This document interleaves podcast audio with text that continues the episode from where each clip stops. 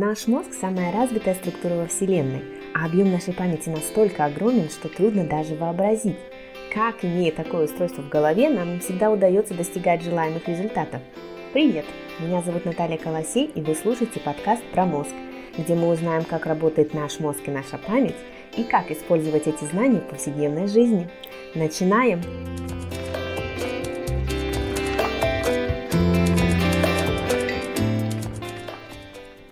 В нашей сегодняшней серии подкаста про мозг поговорим с вами об одном явлении, которое в жизни каждого человека, я уверена, встречается довольно часто. Связано это явление может быть с различными событиями в жизни, как с положительными, так и не очень.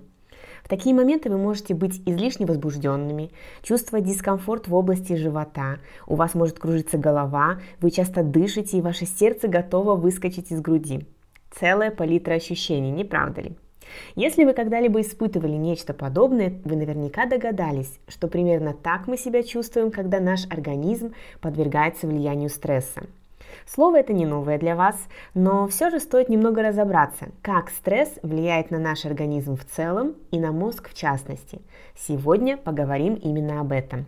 Представьте себе диспетчерскую с большим количеством мониторов, где на каждом из них следят за определенными показателями. Если какой-то показатель становится выше, либо ниже нормы, загорается красный индикатор, включается звуковая сигнализация и тут же к такому монитору устремляется целая команда диспетчеров, чтобы выяснить, что произошло и принять соответствующие меры. Также и наш организм стремится отрегулировать все, что происходит внутри, и ему все равно, что на него действует. Если это что-то вызвало изменения в организме, запускается каскад реакций в ответ на это самое что-то. Примерно так происходит, когда мы подвергаемся стрессу. Когда на наш организм действуют факторы-стрессоры, они нарушают его постоянство внутренней среды, в результате чего наш организм должен принять меры. При этом не важно, выиграли ли вы миллион долларов или вас уволили с работы, стрессовая реакция будет одинаковая.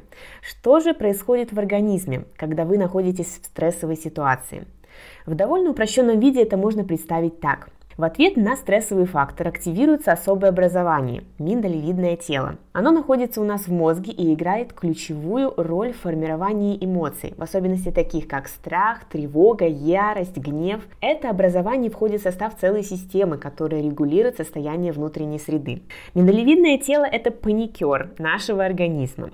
Но без него мы бы вряд ли смогли выжить. В любой опасности именно оно включает механизм «бей или беги», то есть мобилизует нас, чтобы драться, либо как можно быстрее бежать от опасности, в зависимости от ситуации. Благодаря миндалевидному телу мы можем быстро действовать в вопросах жизни и смерти. Кроме миндалевидного тела у нас в организме есть трое неразлучных друзей – гипоталамус, гипофиз и надпочечники, которые в ответ на раздражитель начинают выделять гормоны стресса. Именно они вызывают те симптомы, о которых мы говорили в самом начале. Следует отметить, что непродолжительный стресс полезен для организма. Он мобилизует наш мозг, помогает быстро сконцентрироваться на задании. Если вы, например, участвуете в каких-либо соревнованиях, стресс помогает показать лучший результат. Во время выступления перед аудиторией стресс поможет вам покорить слушателей. Масса полезных вещей, не правда ли? Может быть, стресс не так уж и плох, как все о нем говорят. Да, если только он короткий. Если же стресс становится хроническим, о положительном эффекте уже говорить не приходится. Например, хронический стресс, который сопровождается скачками артериального давления, приводит к повреждению стенок сосудов, в результате чего увеличивается риск развития тромбов, а впоследствии инфаркта и инсульта. Весьма неприятные последствия. Кроме того, высокий уровень одного из стрессовых гормонов, кортизола, подавляет иммунитет, что приводит к большему риску простудных заболеваний. Что касается мозга, то упомянутый ранее кортизол негативно действует и на него. Первой его жертвой оказывается гиппокамп. Это такое образование, которое отвечает в большей степени за память.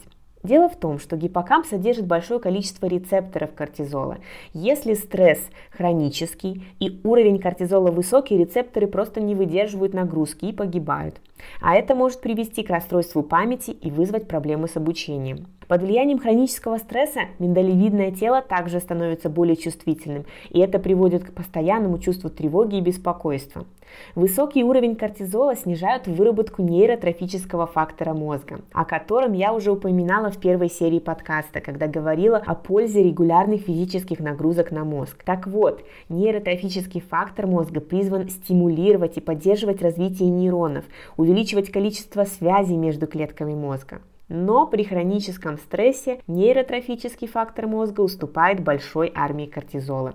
Воздействие гормонов стресса разрушает связи между нейронами и изменяет размер префронтальной коры мозга. Это передняя часть нашего мозга, которая выполняет очень важные функции. То, что определяет ваш характер, как вы анализируете и принимаете решения, как вы планируете, прогнозируете результаты действий, все это определяется работой именно этой части вашего мозга. Но поскольку постоянный стресс негативно влияет на эту область, соответственно, все перечисленные функции будут нарушаться. После всего всего услышанного, я думаю, у вас не останется сомнений, что со стрессом нужно бороться. Если вы хотите, чтобы ваш организм и ваш мозг работали правильно, то нам может в этом помочь. В первую очередь правильная организация работы, расставление приоритетов, делегирование полномочий, планирование работы заранее, перерывы в ходе работы. Все это снижает риск возникновения стрессовых ситуаций и поможет вам избежать негативных последствий. Не забудем также и о здоровом сне, который играет очень важную роль. Если же все-таки стресс каким-то образом в вашей жизни поселился,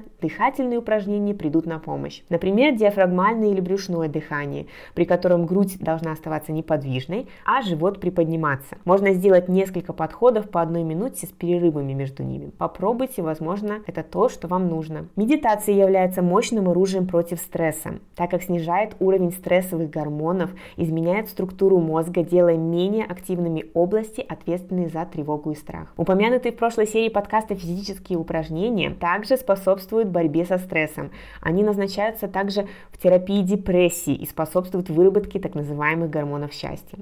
Подводя итоги этой серии подкаста отмечу. Первое. Короткий стресс полезен для организма. Он мобилизует нас к действиям. Стресс хронически негативно влияет на нас провоцирует возникновение инфарктов и инсультов, снижает иммунитет, негативно действует на другие системы организма. Второе. Страдает от хронического стресса и наш мозг. Нарушается память и внимание, способность анализа, прогнозирования и принятия решений. Миндалевидное тело становится более чувствительным, вследствие чего мы постоянно чувствуем тревогу. Нейротрофический фактор мозга не помогает нашим нервным клеткам развиваться из-за влияния стресса. Третье. Со стрессом можно и нужно бороться. Например, с помощью планирования, правильной организации работы, дыхательных упражнений, медитации, регулярных физических нагрузок.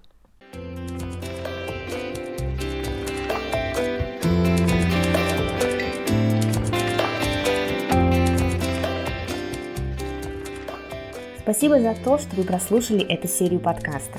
Если вам понравилось, поделитесь ссылкой с тем, кому это тоже может быть интересно. Напишите пару слов в отзыве или поставьте нужное количество звездочек в приложении, в котором вы слушаете подкасты. Это поможет большему количеству людей о нем узнать. В описании этой серии есть ссылки на мои социальные сети, где вы тоже сможете найти много полезного. И обязательно подпишитесь на подкаст, чтобы не пропустить очередные серии. До встречи!